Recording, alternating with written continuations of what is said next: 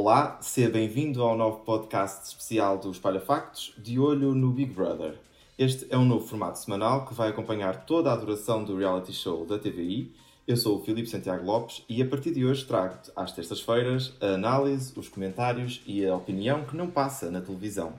Também vamos ter alguns episódios soltos, muito curtos, de reação aos momentos mais marcantes na casa. Vamos falar mais destas opiniões flash em breve, mas, como diz a mãe do Big Brother, isso agora não interessa nada. Este episódio piloto está a ser gravado depois da entrevista especial a Teresa Guilherme. A apresentadora admitiu que o novo formato vai fazer com que as pessoas façam parte da equipa e que até gostava de ter os fãs a comentar. Nos Palha Factos vamos então concretizar essa vontade e mostramos-nos desde já disponíveis para colaborar com a produção e contribuir com bons trocadilhos nos estúdios da Venda do Pinheiro.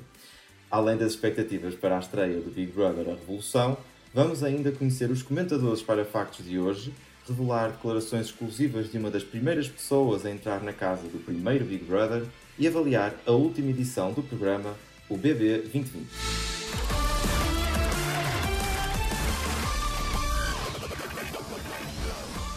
Neste primeiro episódio tenho comigo um magnífico painel de comentadores, o Paulo Barros, editor no Espalha Factos, assim como o Pedro Silva e o Ruben Ferreira, ambos redatores no nosso site. Sejam muito bem-vindos, olá a todos. Vamos, eu queria agora, eh, quando vamos começar aqui a nossa, primeira conversa, e a minha ideia era que nós começássemos a perceber que tipo de comentadores é que temos nos Parafactos e começar aqui a ver o perfil de cada um. Eh, então eu gostava, se calhar, de começar aqui pelo Ruben e perguntar-te já és fã do Big Brother? És fã de reality shows? Costumas acompanhar estes programas?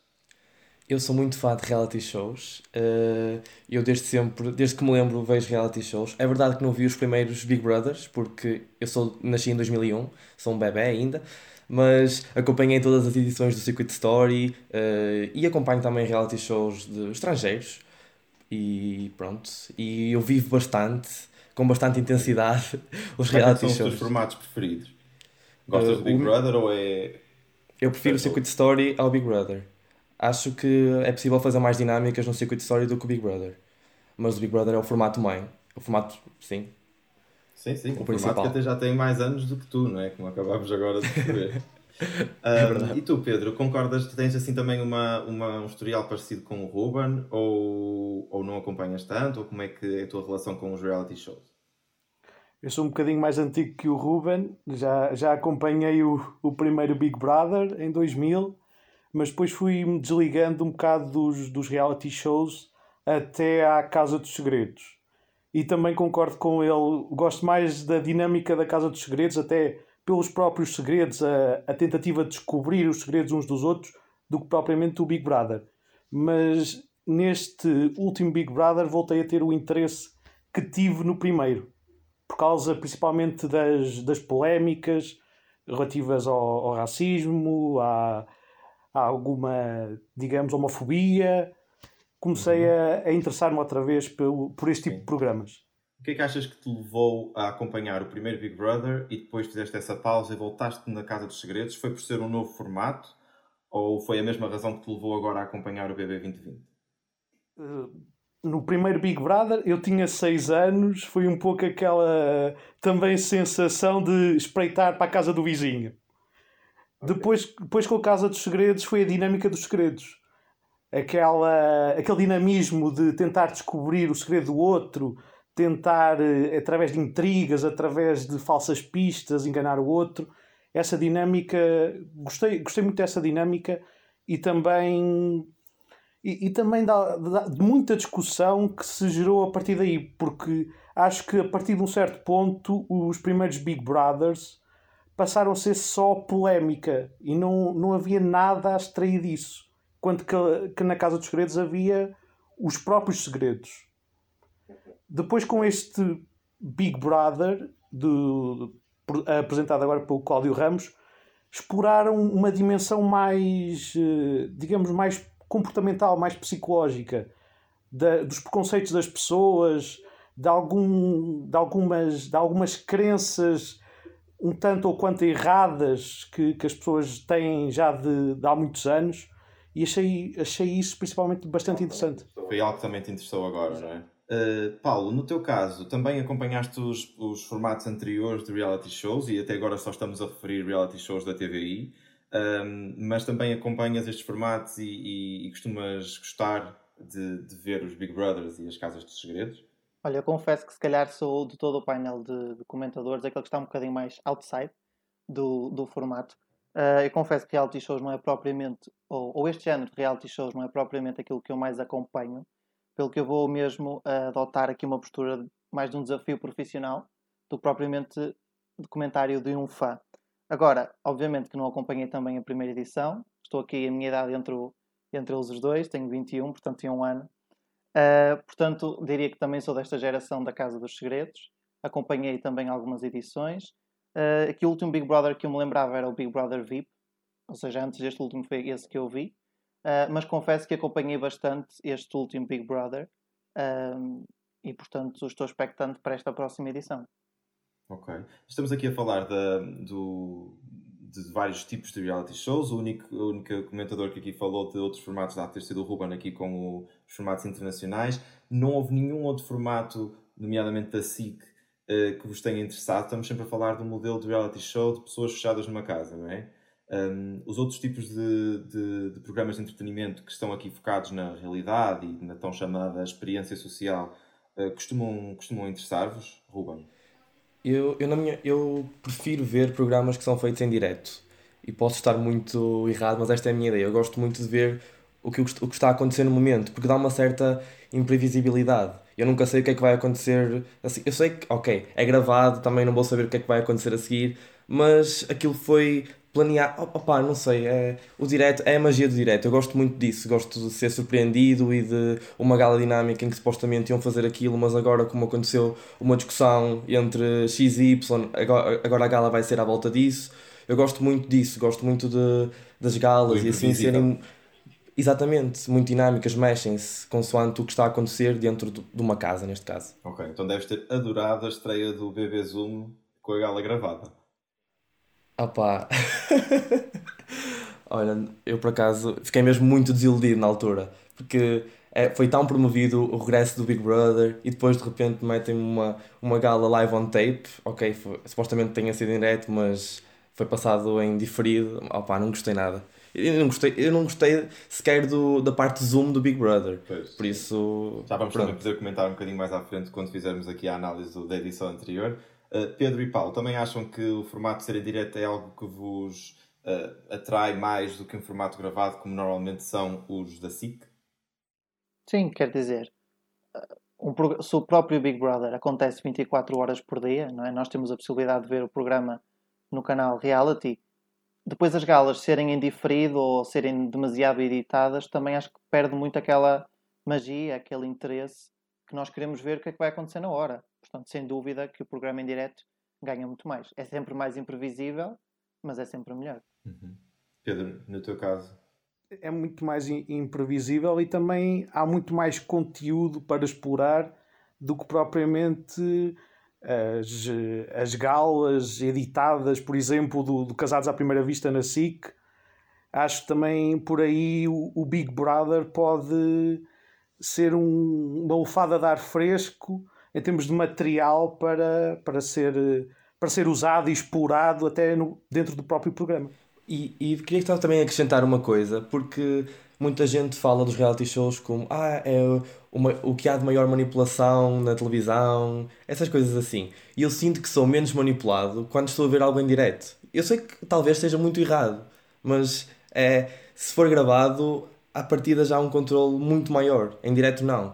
E acho que por muito que seja guionado, tens, tens o, o imprevisível do direito. É isso? É isso. E aliás, é se calhar até conseguimos lembrar-nos de alguns momentos em que isso aconteceu na última edição, com alguns momentos em que se notava que a produção não estaria, se calhar, totalmente preparada para alguns comportamentos que não estavam previstos. Uh, mas antes de passarmos à review desta última edição, uma das mais doces que há memória, trazemos-te um exclusivo que o João Pardal dos Parafactos recolheu a experiência de Miguel Ângelo, vocalista dos Delfins e uma das primeiras pessoas a entrar na casa do Big Brother há 20 anos. Tenho uma história só muito engraçada, que é, nós fomos os primeiros tipos a entrar na casa do primeiro Big Brother, gravámos lá imagens para o vídeo, e portanto, antes de entrar qualquer concorrente, nós entramos e estivemos lá na piscina e tal a fazer imagens. E o Fadigas, que era o nosso baixista, foi buscar uma galinha à capoeira e atirou a galinha pelo ar e disse, voa agora, voa. e a galinha bateu lá num poste que tinha uma câmara, e não, mas não morreu. E eu suspeito que essa galinha era a tal galinha que nunca punha ovos, que o Zé Maria andava atrás dela e ela não pode. Portanto, se calhar ficou traumatizada quando o Rui Fadigas atirou pelo ar e bateu naquele poste. É capaz de ter sido. Não sabemos se a galinha acabou por pôr os ovos ou não, nem se acabou por dar as asas. Quem acabou por voltar a voar em 2020 foram os Delfins, que estão de regresso. Conhece o resto das histórias da banda na entrevista completa de João Pardal a Miguel Ângelo, já disponível em espalhafactos.com.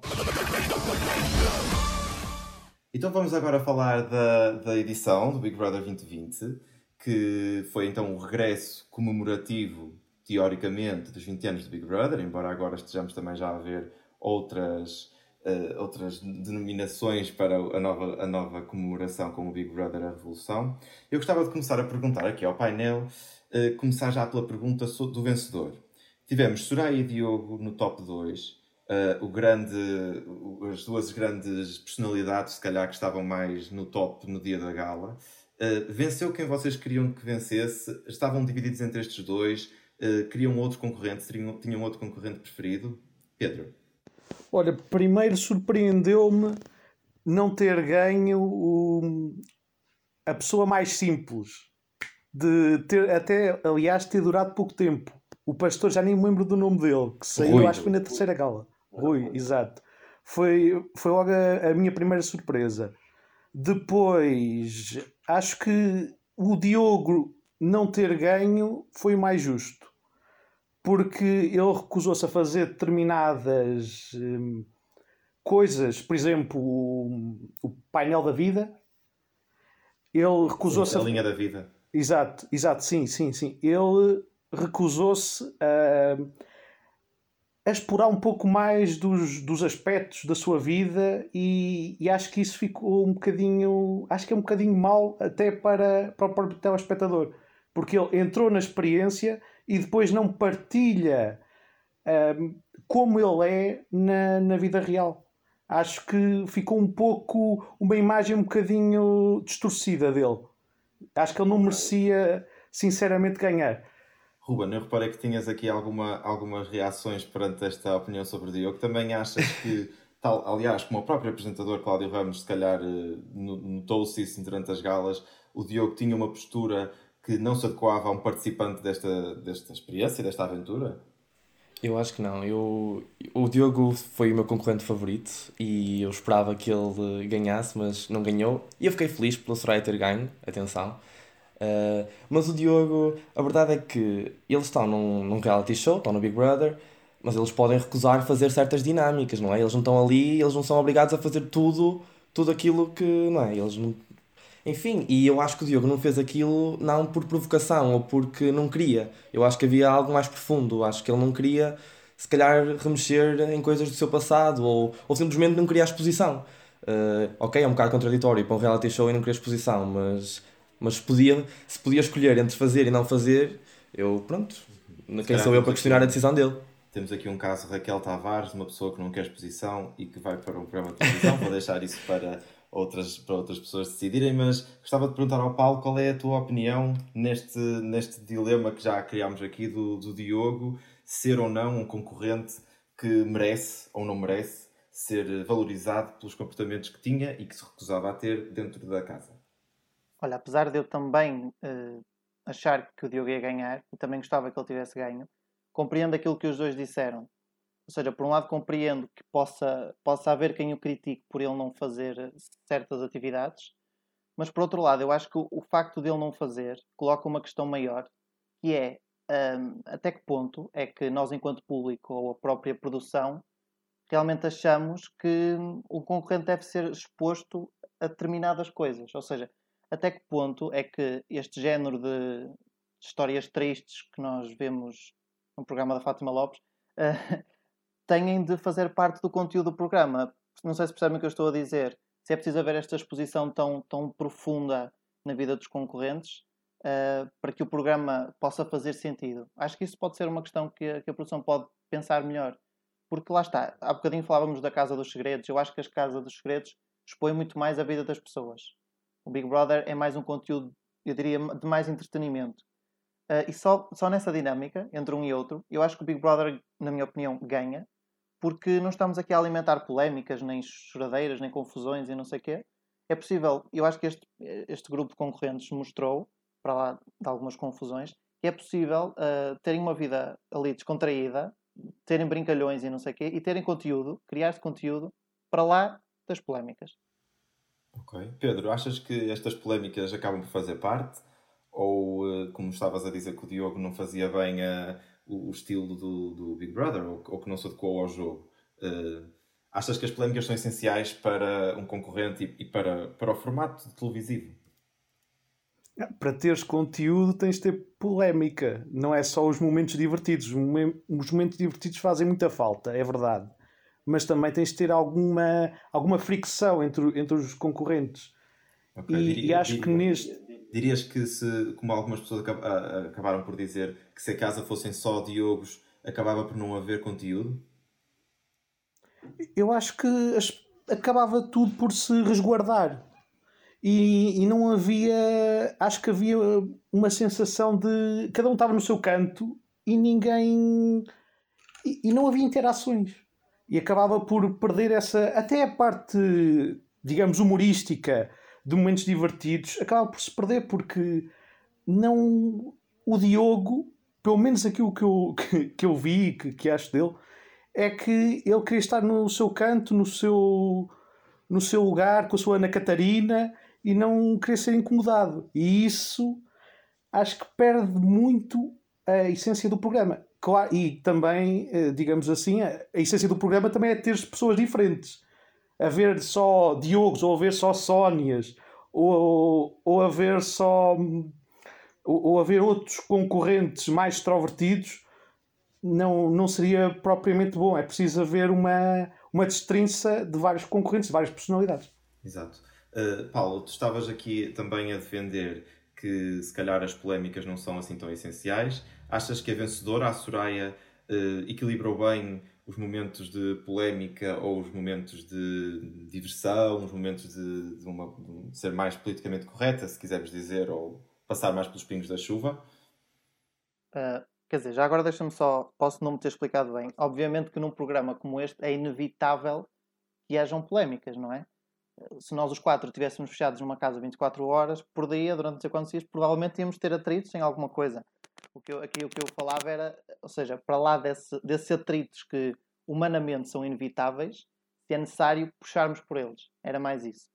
Uh, agora, sinceramente, eu acho que uh, a Soraya, eu tinha mixed feelings em relação à Soraya.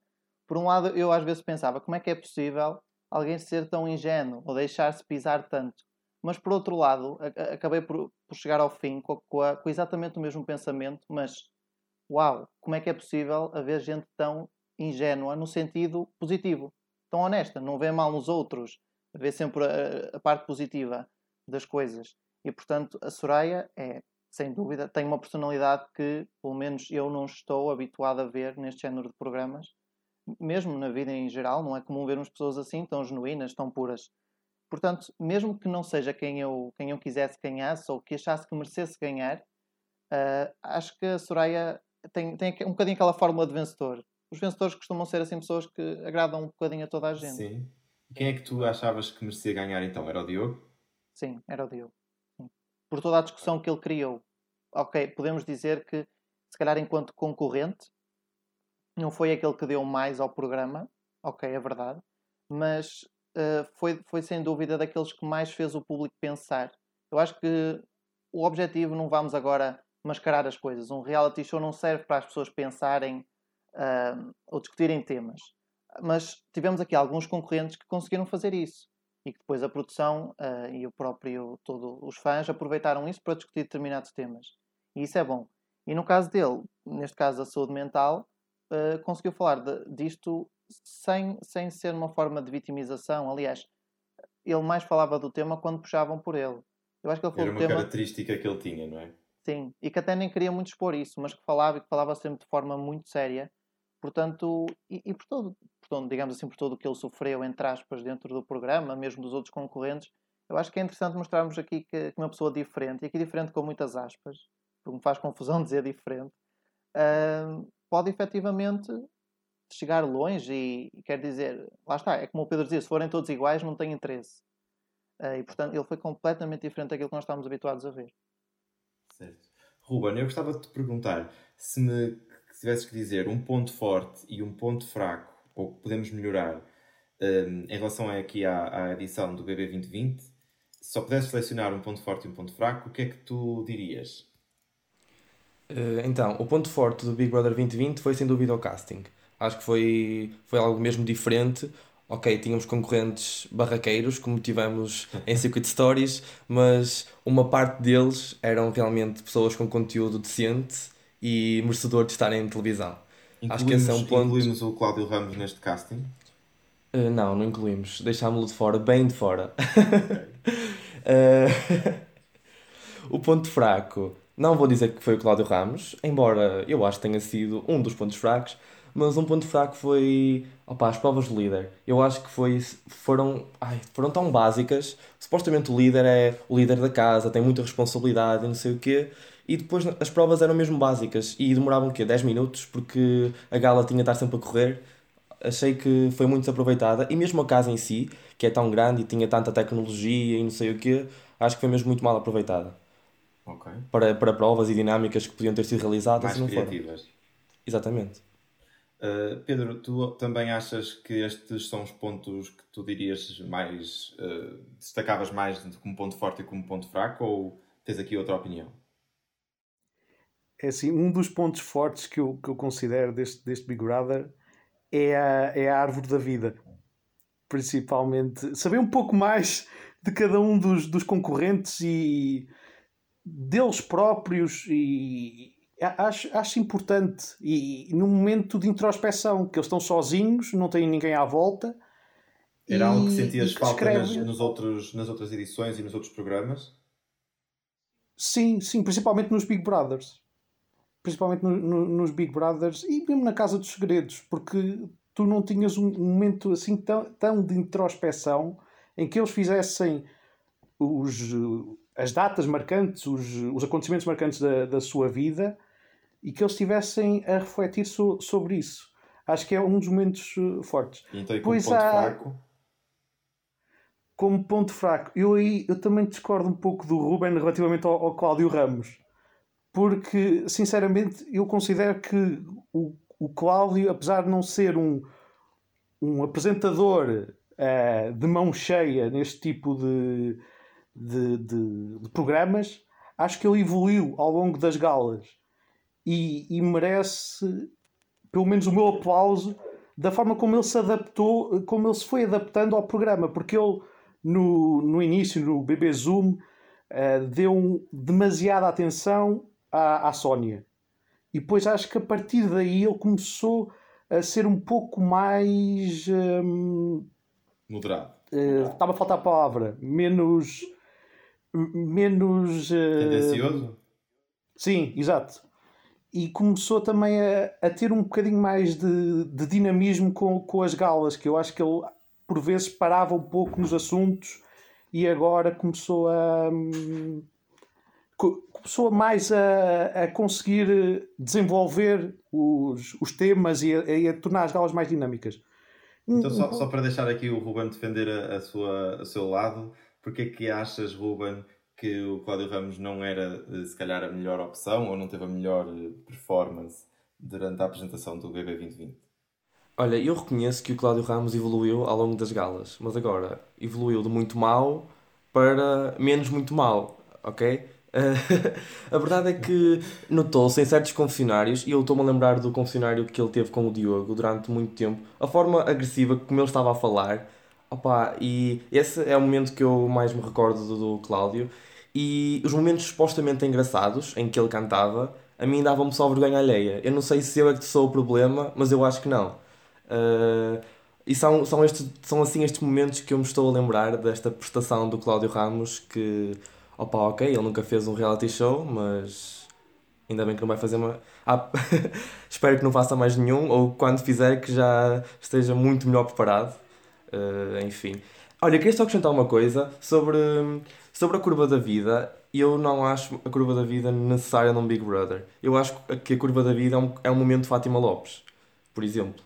Uh, pronto, Eles podiam é fazer isso. quando saíssem da casa e fossem aos programas do Daytime, é isso? Pois é isso, eu acho que, ok, dá para eles conhecerem melhor uns aos outros, mas é explorar ali a tristeza, porque se nós repararmos todas as curvas da vida foram tristes, não é? Sim, porque eu o casting que... também se calhar já é feito tendo em conta uh, as peripécias que as pessoas vão tendo ao longo da sua vida. E agora também para deixarmos aqui o Paulo entrar na, na, nossa, na nossa discussão dos pontos fortes e dos pontos fracos. Paulo, qual é é a tua opinião aqui sobre a prestação do Cláudio Ramos, sobre a linha da vida? Tens aqui outras opiniões sobre os pontos fortes e os pontos fracos do BB 2020? Olha, uh, em termos de pontos fortes, eu concordo com, com, com o Ruben na parte da, da, do lote de concorrentes. Uh, quer dizer, mesmo eu não estando propriamente habituado a ver reality shows de forma muito regular, tenho plena noção, acho que eu e toda a gente, que este lote de concorrentes foi completamente diferente daquilo que estamos habituados a ver. Ou seja, tivemos eh, malta com, sei lá, capacidades sociais pequenas, não é? Pronto. Um, e tivemos ali gente com com valores humanos e com posições sociais, humanas, políticas bastante fortes. Um, o que me leva também que outro dos pontos positivos foi precisamente o debate, os vários debates que se fizeram dentro da casa sobre vários temas muito importantes. Uh, da parte negativa, um, ok, eu acho que aqui falava mais sobre a produção. Eu, quer dizer, não quero, não quero que as pessoas pensem que eu estou aqui sempre a falar mal da produção, mas por exemplo, nesta questão de, das polémicas de homofobias, racismos e não sei o que é, o que acontecia, ou pelo menos o que me dava a sensação, é que estas, estas ações ou atuações aconteciam e não eram reprimidas na altura. O, o que acontecia era, vamos esperar, e depois, quando tudo aquilo ganhava um eco nas redes sociais, porque as pessoas viam, espera isto não é correto, então ok, isto está a ter hype, está a ter polémica, agora vamos recriminar. Eu acho que isto não é correto porquê? Porque se nós temos uma noção, e acredito que a produção tenha noção, mas se, se tem noção de que aquela atitude é má, a atitude tem de ser logo, logo reprimida. Uh, não vamos esperar para ver se isto. Não podem vacilar. Exatamente, não vamos esperar que isto crie polémica, porque senão chegas ao ponto em que. Imagina que tens duas situações uh, más que acontecem no mesmo dia. Obviamente que uma delas terá mais impacto nas redes sociais. Se isso acontecer, essa que terá mais impacto poderá ser reprimida, por causa das pessoas falarem, e a outra pode passar ao lado. Portanto, isso não é correto. As coisas têm de ser logo reprimidas na altura, senão perde-se um bocadinho a credibilidade. Pedro, tu também tinhas falado aqui destas questões sociais como o racismo e a homofobia que foram abordadas na edição passada, e eu estou-me a lembrar, por exemplo, de quando o Helder teve uma atitude homofóbica que foi uh, a, a, alavanca para uma, uma votação específica para ele ficar ou não na casa. Concordas com o Paulo que a produção poderia ter estado melhor nestes momentos? Ou, ou dirias que esteve de acordo com as tuas expectativas? É, eu acho que, que a produção foi um pouco branda também com, com, com esses comportamentos inicialmente. Acho que deveria ter, eh, ter tomado uma postura também mais rápida, como diz o, o Paulo, mas também mais, mais firme, porque acho que apenas nomeações uh, diretas, acho que é um mecanismo um pouco, digamos assim, sim, acho que, que, que, que é pouco para, para, esses, para esses casos. E poderia, foi explorado, mas sim, pareceu que houve alguma passividade, que a produção estava atenta às redes sociais e foram as redes sociais que deram a, a atenção devida para que eles se lembrassem que afinal era um problema. Okay. Espero que não aconteça isso desta vez. Certo. Estamos a ver aqui que há aqui alguns pontos que nós gostávamos, se calhar, de ver melhorados na próxima edição, mas antes de especularmos e darmos a conhecer os nossos desejos para a estreia do Big Brother A Revolução, vamos ouvir um excerto da entrevista de Teresa Guilherme, que passou no sábado na TVI. A apresentadora assumiu que não ficou triste com a escolha de Cláudio Ramos para a condução do formato BB 2020 e referiu-se à nova edição como a celebração dos 20 anos do projeto que estreou no dia 3 de setembro de 2000. Eu não me senti triste, achei que, que aquilo era uma, uma, é uma herança, não é? Há uma herança porque há uma marca, mas depois cada um dá o seu jeito. O festejo está cá, a celebração está cá, sim senhor, 20 anos, tem que celebrar, uh, aqui está o programa. Para mim é muito engraçado fazer este, este especial celebração quando acabar o programa, se estivermos todos encantados para eu fazer mais alguma coisa, tudo bem. Se não tivermos, também já fiz o programa e pronto. E então tivemos agora aqui a ouvir uh, um excerto da entrevista da Teresa Guilherme, que deu no sábado na TVI, no novo formato Conta-me, com, neste caso, Manuel Goxa. Uh, eu gostava de perguntar aqui ao painel uh, o papel que a Teresa Guilherme poderá ter para mitigar, se calhar, os pontos negativos que nós acabámos de falar, ou não. E recordo aqui uma, uma citação da, da Teresa, quando ela foi ao programa Depois Vai Saber e Nada na FTP1 ela disse que um, seria redutor reduzi-la uh, a rainha dos, dos, reality shows e rainha do Big Brother, porque seria reduzir a minha presença, a sua presença na comunicação, a dizer umas larachas e entrevistar uns aventureiros num confessionário. Um, será que apresentar este tipo de formatos uh, é dizer umas larachas e entrevistar uns aventureiros num confessionário? Ruben, o que é que tu achas? Ai não, não é. Senão o Cláudio Ramos conseguia tê-lo feito de uma forma eficaz, não é? Ok, então achas que não, a Teresa é... vai conseguir aqui trazer algo, algo de.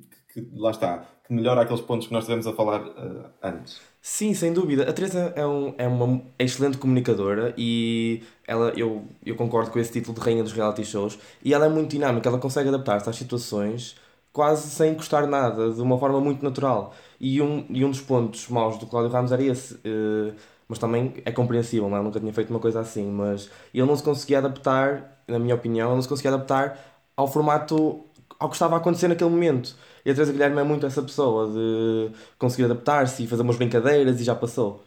Ok. Paulo, também achas que tens esta posição na, no confronto, vamos aqui, entre aspas, um, entre Cláudio Ramos e Teresa Guilherme na perspectiva de performance na apresentação do Big Brother e naquilo que podem trazer para que o programa funcione de uma maneira melhor ou pior? Sim, eles têm muitas diferenças, mas se me permites só deixar aqui uma nota antes. Um, é que quando, quando revelaram que a Teresa Guilherme ia ser a apresentadora desta nova edição, uh, fez-me um bocadinho de confusão. Porque, obviamente que nós sabemos que nas redes sociais a malta comenta tudo o que quer e o que lhe apetece. Mas uh, nós podemos uh, dizer que não, não gostamos da apresentação dela, ou do estilo dela e tudo mais. Uh, Faz-me confusão que aqui a questão da idade eh, possa servir de justificação para que se escolha ou não alguém.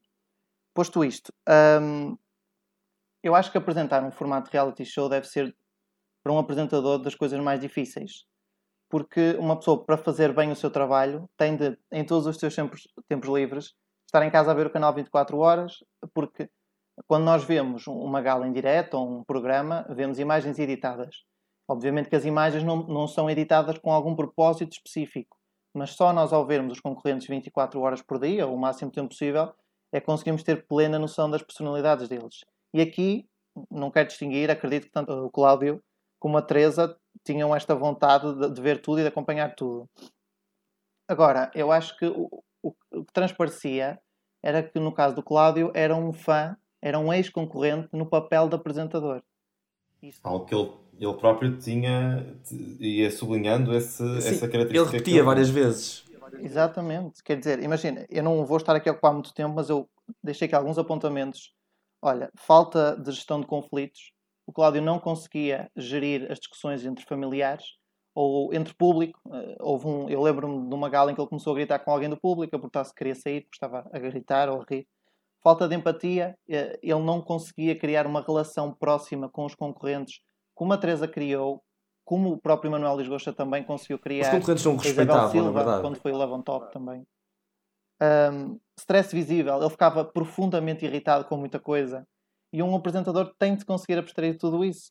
Uh, pronto, a situação do Diogo também já falamos e, e a, própria, a própria questão do eu apenas estou a dar a minha opinião, sou um mero apresentador. Uh, isto foi recorrente. Uh, um apresentador não é suposto dar a sua opinião, mas ele dava muitas vezes a opinião, muitas vezes de forma, uh, não, não queria dizer inculta, mas talvez desinformada. Acho que era isso. Uh, Pedro, um, temos aqui algumas características da apresentação do Cláudio Ramos que resultaram em, em fenómenos conhecidos como o berro da Noélia, quando o apresentador não, não estava a conseguir comunicar e captar a atenção dos concorrentes dentro da casa, nomeadamente a Algarvia. Um, eu gostava de te perguntar se tu concordas com estas características, mas mais do que isso, uh, voltando aqui a falar da Teresa Guilherme e do bebê A Revolução, Uh, o que é que tu. Uh, uh, a Teresa Guilherme tinha dito agora na entrevista que deu à TVI que ela é o Big Brother, que houve muitas alterações que ninguém no mundo fez e que foi ela que as fez aqui em Portugal. Acreditas que o papel da Teresa Guilherme pode de facto contribuir para esta revolução? Sim, acho que a Teresa Guilherme é, é, é, como tu disseste, é a mãe dos, dos Big Brothers, dos reality shows em Portugal. Acho que também, relativamente ao Cláudio Ramos, vamos ponto por ponto. O, o Cláudio Ramos uh, teve, concordo com alguns pontos do que, do que o Paulo uh, referiu, mas acho que ele ajudou a preparar até a própria Teresa Guilherme agora no seu regresso. Porque a imagem da Teresa Guilherme estava um pouco, uh, digamos, uh, não direi apagada, direi um bocadinho uh, muito usada já, demasiado usada nos, nos reality shows. Porque ela, depois da Júlia Pinheiro ter saído para a SIC, acabou por fazer os, as várias Casas dos Segredos e isso acabou por, um, por desgastar a sua imagem. Ou seja, achas que a reputação da Teresa Guilherme ou um, a expectativa para a Teresa Guilherme melhora se, sendo, ela, sendo que ela vai apresentar agora o BB Revolução versus se ela tivesse apresentado logo o BB 2020? Acho que melhora, sinceramente acho que melhora, porque dá uma lufada de ar fresco.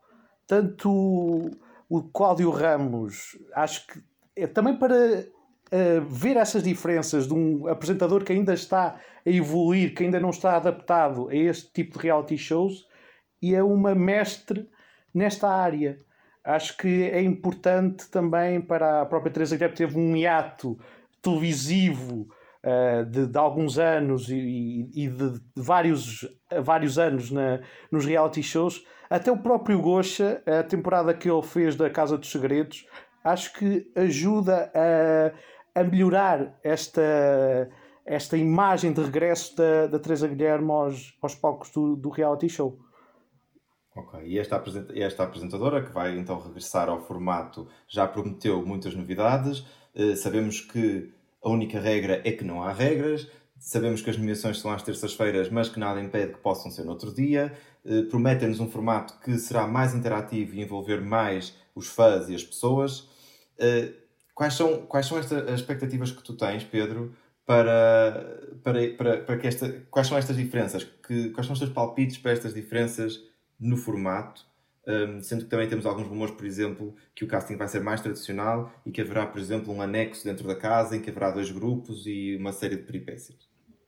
É, estou um bocado aberto às, eh, às novidades, digamos assim. Sinceramente, acho que no início pode não haver assim tantas novidades como em relação ao, ao anterior, para também. Porque, porque só a apresentadora e o, a diferença entre os apresentadores permite uma destrinça entre os dois formatos. Acho que por aí a, a Teresa Guilherme pode, pode ganhar com isso. Eh, e, e, também outra coisa que não é assim tão, tão menos relevante, o facto que ela falou na, na entrevista que o guionista dos, dos domingos vai ser outro, não o Miguel Dias, que é o, o rei dos trocadilhos, e vai ser o, o antigo guionista dela que fez com ela o primeiro Big Brother, acho que também vai trazer algum, algum novo dinamismo às galas e que vai tornar as galas bastante mais interessantes. Sim, sim, e a verdade é que a mudança de apresentador acontece também para uma apresentadora que tem uma forte, uh, um forte historial de, de outros cargos, nomeadamente de produção, e portanto pode influenciar aqui, além do papel de apresentador. Uh, Ruben, tens, também tens, estás aberto uh, às novidades? Estás à espera que te surpreendam? Ou tens aqui alguma, alguma expectativa, algum palpite? Uh, antes de mais, eu só quero é que as BTs da apresentação dos concorrentes sejam boas. é só isso que eu peço. E que não, é sejam, e que não sejam iguais a, a todas. Em, opa, enfim. Não, mas em relação a este reality, eu estou à espera que a app, a app do Big Brother uh, tenha mais conteúdo no sentido em que eu posso escolher mais coisas, que não seja, está, que não seja tão reservado a VIP. Porque neste último Big Brother estava lá, dava para ver os vídeos e assim, mas as votações eram fechadas a. era por pagamentos e assim.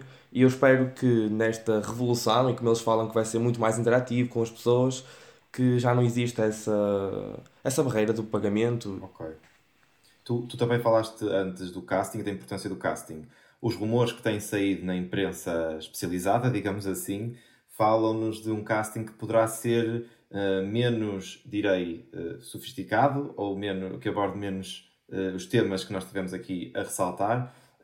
vi um título que era qualquer coisa como mãe, filha, amante e irmão e, portanto, já assim entrar por estes esquemas. Achas já sei qual é que é tua, o, teu, o teu desejo, mas qual é que é aquilo que, o que é que é aquilo que achas que vai de facto acontecer?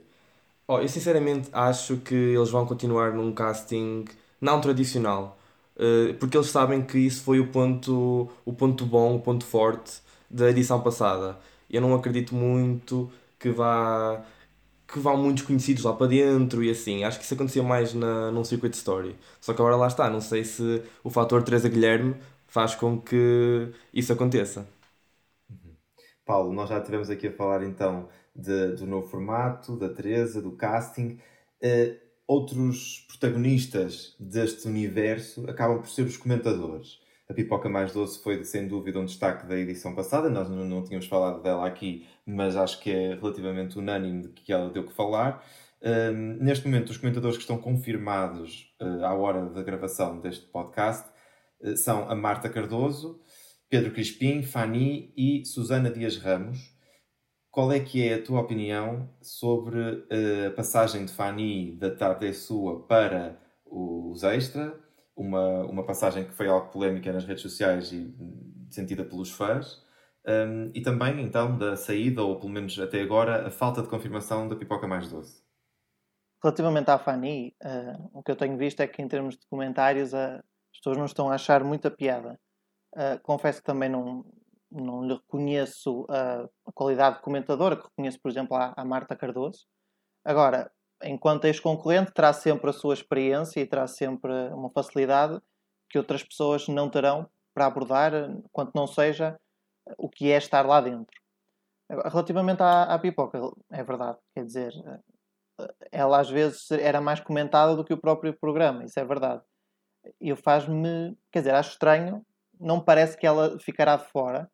Agora também não sei bem o que é que ela poderá fazer, mas, mas acho que ela ficar de fora seria, seria mau no sentido em que muita gente estaria à espera dela e muita gente tem a pipoca em grande consideração e, portanto, se ela não aparecer seria aqui, um, acho, acho eu, uma perda para o programa dizes que não sabes bem o que ela poderá fazer porque ela ainda não foi confirmada no, no painel de, de comentadores ou porque achas que ela, eh, depois da, da edição passada, merece um papel diferente dos, dos restantes comentadores?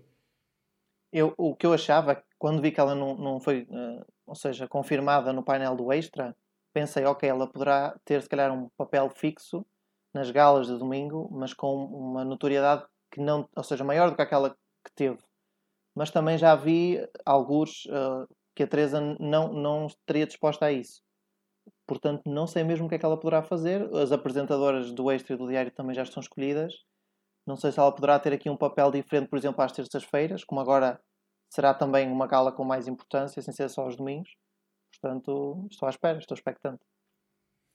Sim, temos também uma, uma a Teresa, que, na, Teresa Guilherme, na entrevista que deu no sábado à tarde, referiu que gostava, e que é um desejo que já tinha até de outras edições, de ter fãs a comentar no, no próprio estúdio. Uh, no entanto, ainda estamos uh, para saber se Pipoca Mais Doce estará ou não. Uh, outros rumores que têm surgido, uma vez que os ex-concorrentes muitas vezes estão presentes no painel de comentadores e que a vencedora da última edição, Soraya, tem a ambição de trabalhar na área da televisão, um, é que a Soraya poderá ser uma, uma comentadora, um, uma repórter, Uh, Ruben, que papel é que tu vias para a Soraya uh, no, no, Big Brother a Revolução, se isso vier a acontecer? Gostavas de ver? Não gostavas de ver? Reconheces aqui alguma, algum talento e telegenia, digamos? Uh, se a vi no Big Brother Revolução, eu espero que seja como comentadora, mas também não sei bem o que é que ela pode falar, porque ela sempre foi muito sempre ficou muito à parte, muito à margem dos problemas e assim. Só que lá está, também não sei como é que é ela enquanto comentadora, se, se aquilo era só a Soraya concorrente e se agora já vai ter uma, um espírito crítico pronto, que, so, que sobressai. Porque ela na casa nunca foi aquela pessoa de dar a sua opinião sempre, eh, sempre se manteve mais, mais pacata no seu lugar. E por isso não era sei mais bem. consensual, dirias. Exatamente, era, é, é mesmo isso. Mas agora espero que não vá um Pedro Soá para comentador de, de Big Brother a Revolução. Pronto. Certo. Mas dirias que uma pessoa consensual não teria lugar como comentador? Tem que ser uma pessoa que tenha uma opinião mais. Uh, que seja uma opinião que seja mais. Uh, divisiva? Não é bem. Não tão assim, porque a Marta Cardoso é uma comentadora muito consensual. Ela nunca se. Uh, nunca vai muito longe, mas a Soraya, em, pela sua personalidade, não sei bem como ela seria. Acho que tem, tem, temos de esperar para ver mesmo. Temos que esperar para ver e nós podemos ficar aqui a discutir as nossas expectativas e ambições durante muito mais tempo, mas infelizmente o nosso tempo já está a chegar ao fim. E eu queria pedir então a cada uma das pessoas deste painel se me podiam dizer uma palavra, um adjetivo, um, pode ser uma expressão, um, ehm, para descrever as vossas ambições, as vossas expectativas para a gala de estreia do Big Brother A Revolução. Pedro. Diferente, devido à apresentadora. Ok. Paulo. Inovação. É um pouco parecido. certo. E Ruben? A minha palavra é medo. Estás com é medo? Verdade. Tenho medo que, que o programa não seja tão bom como eles esperam que seja. Certo, uma reação de um verdadeiro fã. Uh, bem, e o nosso tempo já, já chegou ao fim, eu sei que isto é muito rápido. Espero voltar a ver-vos em breve. Muito obrigado por terem estado aqui comigo. Uh, e muito obrigado a ti por estares desse lado. Nós estamos de volta na terça-feira com o segundo episódio e até lá mantém-te de olho no Big Brother com os Parafactos. Vamos fazer uma cobertura especial com o live tweeting do Miguel Cunha dos Santos durante a gala de estreia, assim como atualizar-te acerca de todas as novidades sempre em espalhafactos.com.